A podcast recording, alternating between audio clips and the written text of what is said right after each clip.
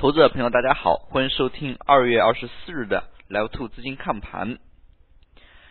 今日市场遭遇大幅做空，银行、地产等权重板块呢是受传闻的影响，大幅的一个下挫。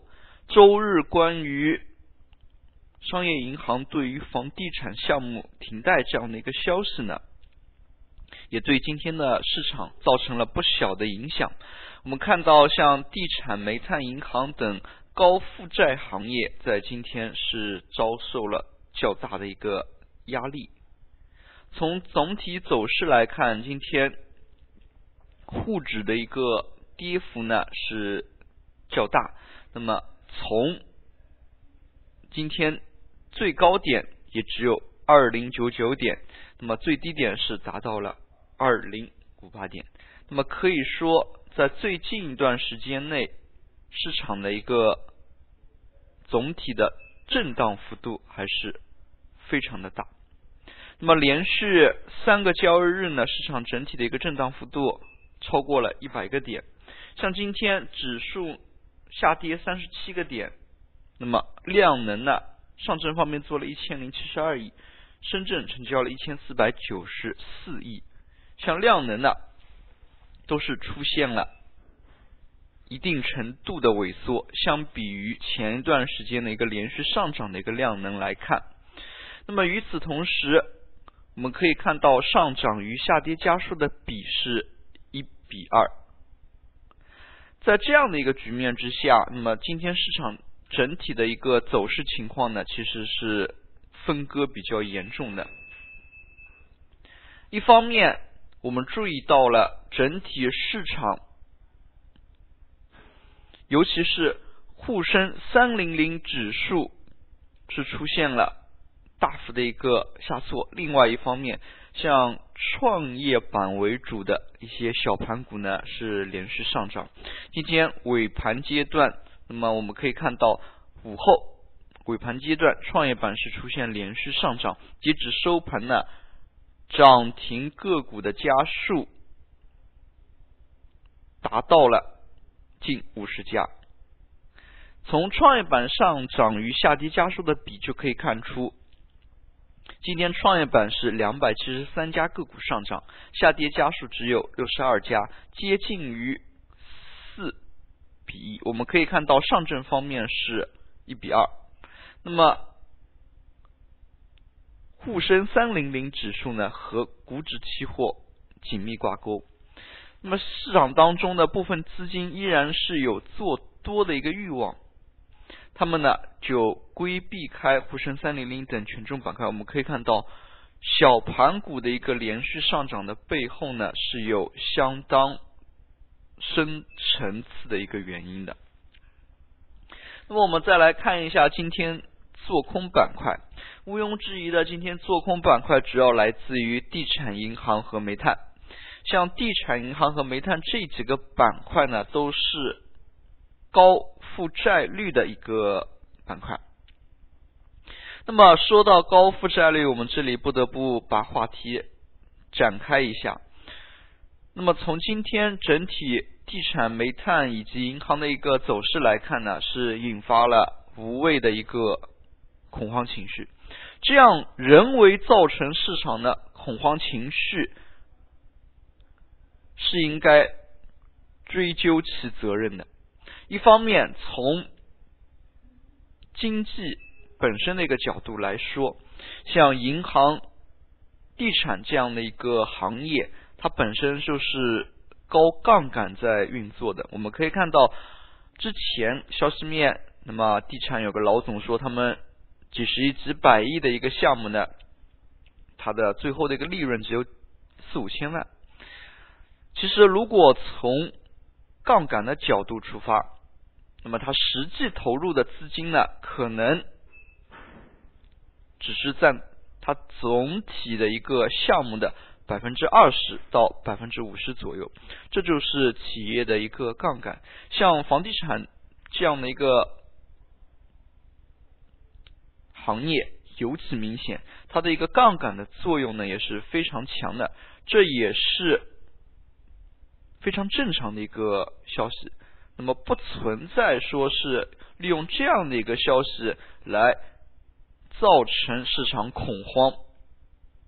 那么出现像周末这样的一个消息面的一个情况呢，更多的也是引发对于房地产调控的一个影响。我们知道，像房地产的一个股价呢，与它的实体经济是出现了严重的背离。那么上市房企当中，可以说大多数的一个企业依然是出现增长的。那么在业绩增长的一个情况之下，并且市盈率不断走低的一个情况之下，那么它的一个股价呢依然是出现不断的走低。这样的一个情况是非常尴尬的，可以说。通过对于政府的一些调控性政策的一个出台呢，其实房价并没有出现太多的一个下跌。那么用统计局专业术语来讲，就是它增长的幅度在放缓。那么原来好比说每个月增长百分之十五，现在呢每个月增长是百分之十，增长的幅度在放缓，但没有出现下跌。另外一方面，政府调控受影响最严重的，却是出现在二级市场房地产企业这些股价当中。那么第三点，我们也可以看出。今天房地产板块遭遇做空的，非常大的一个因素也有股指期货。股指期货是可以通过做空来赚取利润的。那么像今天这样的一个突然遭遇的一个做空，由市场传闻引发的，那么像这样的一个传闻是否是需要媒体去？加以证实，那么加以证实之后，是否是要出来澄清一些不必要的误会，那么减少市场这样的一个波动呢？那么我们还是非常希望管理层呢是有所作为的。那么不然，我们可以看到，经常通过无谓的一些传闻而导致市场的一个波动，那也使得最后受伤的呢是中小投资者。好了，我们再来看一下银行板块。那么银行板块自不用说，在遭遇做空的时候，银行板块的一个下跌幅度呢还是较大的。那么除去中信银行盘中呢有所动作之外，今天整体银行板块的一个走势呢还是比较弱，可以看出资金也是出现了逃离。那么像这样的一个。走势之下，那么调整的趋势可能仍将延续。从今天的一个个股板块表现来看，那么我们可以看到，银行板块遭遇连续做空之后呢，上涨较多的一些板块就是新经济、新产业。那么我们刚才也提到了，像银行板块遭遇了较大的一个挑战，非常多的一个原因呢，就是互联网。可以看出，现在互联网作为一个接口性的行业，那么通过互联网呢，是把非常多的一些行业之前的一个格局给打翻。我们可以看到，现在银行最大的一个挑战就是它的一个存款。期储的成本在抬高，非常多的普通储户现在并不把钱放在银行，哪怕是几百块，他也不放银行，不去放活期存款，而去购买类似于像货币基金一类的各种保值类的一个产品。那么对于银行来说，它面临的就是储户流失，期储的一个成本抬高。那么像互联网通过这样的一个创新呢，也使得我们从板块当中呢找到非常多的一个掘金点，像互联网彩票、互联网的一个在线教育、金融互联网等等，像这样的一些热点题材呢，也是激发了盘面当中做多的一个热情。像沪深三零零之外，中小盘个股持续活跃，市场结构分化呢，也有其深层次的原因。一方面，股指期货由于部分权重类品种，它的一个权重占比实在太高，像中石油、中石化这样的一个个股，四大银行等等，那么权重占比过高的一个情况之下，很容易受到市场波动的一个影响。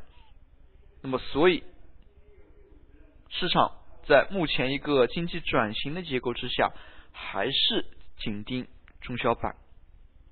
我们也可以看到，在涨幅榜当中，今天呢涨停个股的家数也是近五十家。从涨停个股的一个逻辑来看，更多的是中小盘、创业板等个股。那么我们可以看到，像这样的一些走势来看呢。市场当中的资金呢，还是比较喜欢追逐于这样的一些个股，所以对于之后的一个行情，我们还是要紧密的关注是否是出现结构分化。那么可见这一次的二八转化想助推沪指上扬呢，又一次的失败了。那么像这样的一个失败呢，我们觉得依然还是要多去关注宏观政策面的一些。东西，那么只有在宏观政策面那些东西明朗化、显性化之后，才能出现牛市。那么从目前来看呢，依然还只是结构性的行情。好了，今天的讲解就到这里，也谢谢大家的收听，再见。